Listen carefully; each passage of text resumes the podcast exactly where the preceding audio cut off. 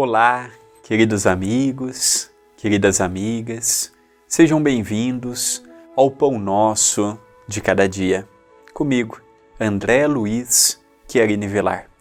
Ao longo de toda essa semana, estaremos vendo frases do Novo Testamento.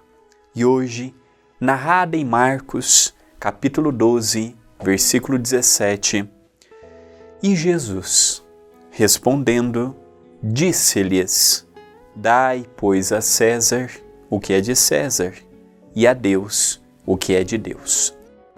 Esta passagem bíblica, comentada e difundida nas religiões cristãs, nos abre uma percepção interessante: o que é do mundo e o que é de Deus. Já que tudo que nós temos, cremos ser de Deus.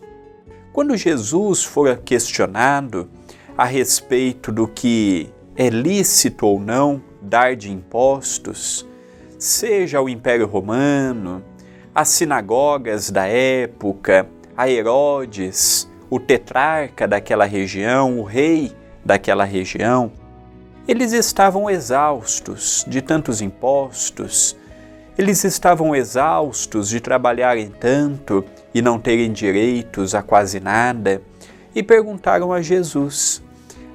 O momento em que perguntaram era um momento propício a uma revolução.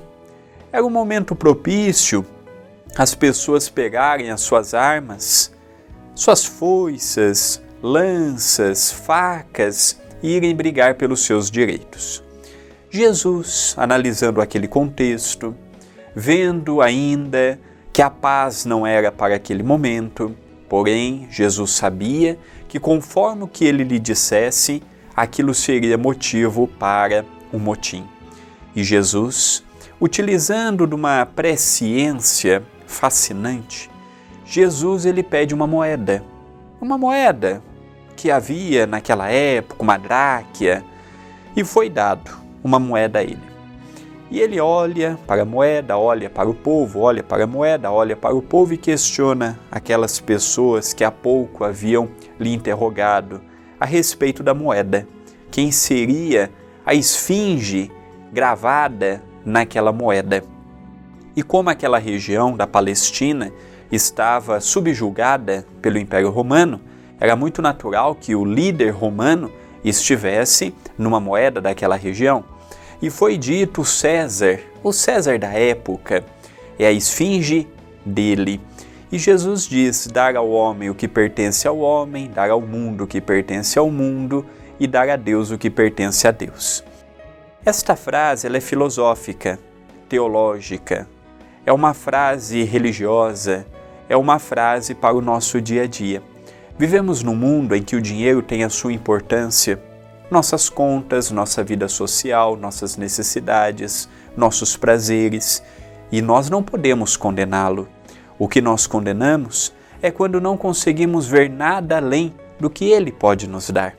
Nós conseguimos outras felicidades além daquelas temporais, como adquirir um novo celular, trocar um computador, adquirir um carro mais novo, adquirir isto, adquirir aquilo outro.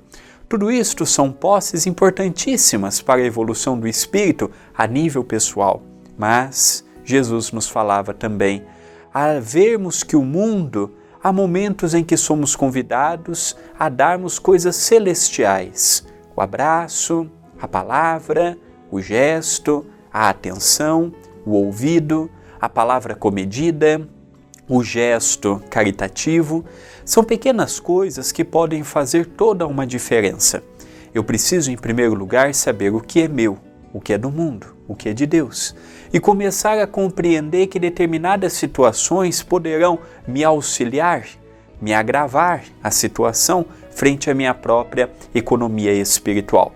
Jesus nunca censurou o dinheiro, tampouco o Espiritismo fará, mas é um alerta: deste mundo nada levaremos. Aproveitemos, auxiliemos, ajudemos este e aquele, com a ideia de que somos usufrutuários. Amanhã, tudo aquilo que utilizamos hoje naturalmente estará na mão de uma outra pessoa.